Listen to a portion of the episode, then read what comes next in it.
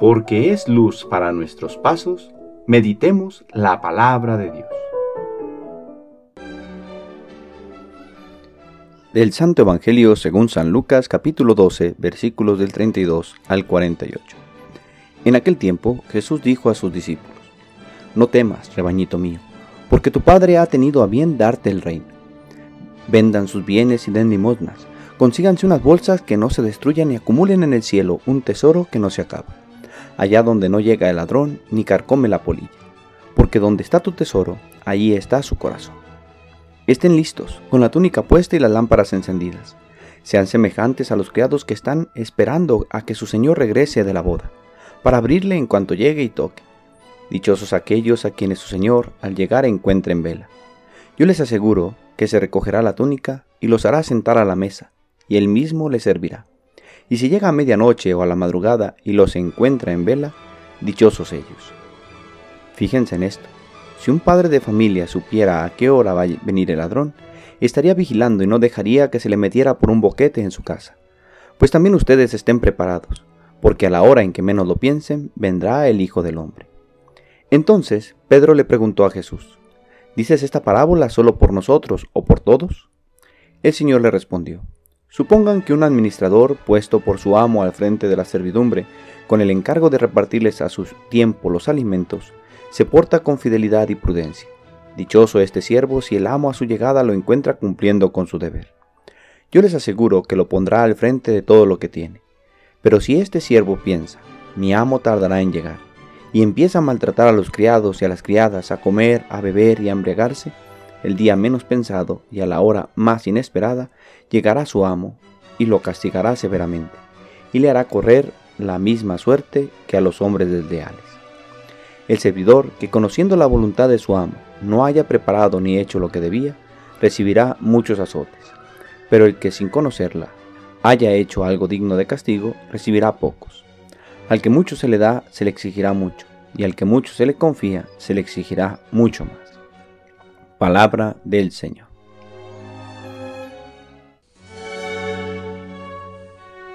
Domingo de la decimonovena semana del tiempo ordinario. Donde está tu tesoro, ahí está tu corazón. Y qué triste sería tener el tesoro tan cerca y despreciarlo tan fácilmente. El domingo pasado nuestra reflexión giraba en orden al uso de las cosas materiales y al mal que produce en nuestra vida la codicia. Este domingo nos detenemos en otra realidad que debemos valorar y utilizar inteligentemente, el tiempo. Un bien tan precioso como efímero, un bien que tiene su límite, pero que en ocasiones ingenuamente creemos durará por siempre. Sin embargo, tiene un fin, un destino, Dios. Pues, como nos dice el Evangelio, al final el amo llegará y nos pedirá cuenta de lo que hayamos realizado. Dios ha puesto en el corazón del ser humano un anhelo grande que no se puede saciar con cualquier cosa, un deseo de eternidad que solo Él puede saciar. La virtud de la fe es la que impulsa nuestra esperanza y nos hace caminar hacia la obtención de las promesas divinas. Así como la carta a los hebreos nos pone como ejemplo a Abraham, que movido por la fe deja a su patria y a su familia, y se pone a caminar por una tierra extraña. Incluso no teme en sacrificar a su único hijo, al hijo de las promesas, pues sabe que Dios es fiel, y si le pide el sacrificio, él lo puede devolver a la vida. Como Abraham y los otros patriarcas, somos llamados a vivir como peregrinos en este mundo, alentados por la eterna promesa de encontrarnos con Dios al final de nuestro camino. Por ello, el Evangelio nos invita a vivir la virtud de la vigilancia, no sea que dormidos en nuestros laureles, perdamos la oportunidad de dar gloria a Dios. El Padre Cantalamesa, en su reflexión para un domingo como este, compartía el himno de la perla, un himno que se remonta a la literatura medio oriental del primero o segundo siglo después de Cristo, y que nos ha sido transmitida por el apócrifo Hechos de Tomás.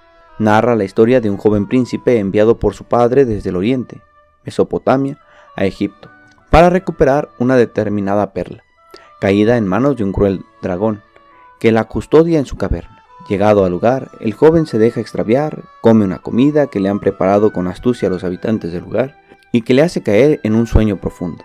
El padre, alarmado por el prolongarse de la espera, envía a un águila como mensajera suya, que lleva en su pico una carta escrita de su puño.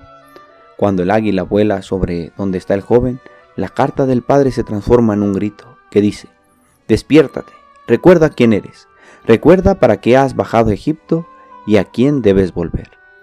El príncipe se despierta, vuelve a tomar conciencia, lucha y vence al dragón, y con la perna reconquistada, hace la vuelta al palacio real donde hay preparado un gran banquete para él. El joven príncipe es el hombre enviado de Dios al mundo. La perla es su alma inmortal, tenida prisionera por el pecado y por Satanás, que se deja engañar por los placeres del mundo y se sume en una especie de letargo.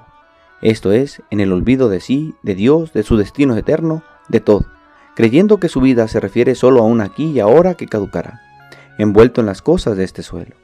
Así que, para volver en sí, Dios envía un mensajero celestial, Cristo, que le grita al hombre, como en el Evangelio de hoy, para despertarle, estar vigilante, recordar para qué está en el mundo. No olvidemos que nuestra meta es más allá de lo que podamos imaginar, pues hay muchos que, encandilados por los placeres de este mundo, han perdido el objetivo de su vida. Si bien es cierto que Cristo vendrá al final de los tiempos y nos pedirá cuenta de lo que hemos hecho, también debemos estar atentos porque Cristo pasa constantemente a nuestro lado, y solo aquel que esté vigilante, que esté atento a su paso por su vida, lo podrá recibir y bendecir.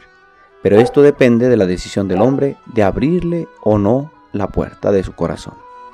El pintor inglés Olman Un realizó un famoso cuadro titulado Cristo Luz del Mundo.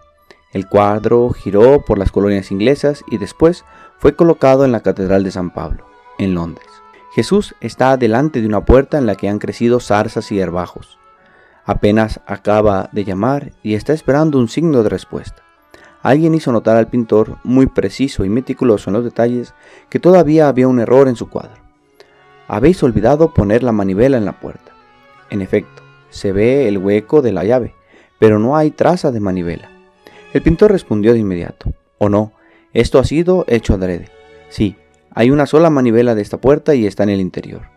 Quería decirnos que tenemos que ser nosotros quienes abramos a Cristo, que llama, él respeta nuestra libertad, llama y espera, no entra con prepotencia.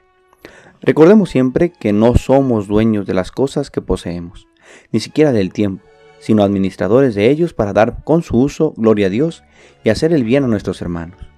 Pero para hacer esto es necesario en nuestra libertad abrir la puerta para que pase Dios en la persona del pobre, del necesitado, de aquel con quien puedo compartir la vida convirtiéndonos en bendición para los demás.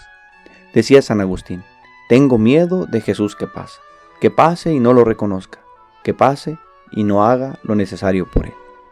Padre, aviva en nosotros la fe, de tal modo que vivamos siempre animados por el destino que eres tú, y que motivados en esta esperanza hagamos siempre el bien a nuestros hermanos, con los bienes que pones a nuestro alcance, como de administradores tuyos, de tal forma que cuando seamos llamados a tu presencia podamos presentarte abundantes frutos de los bienes que a su vez nos concediste.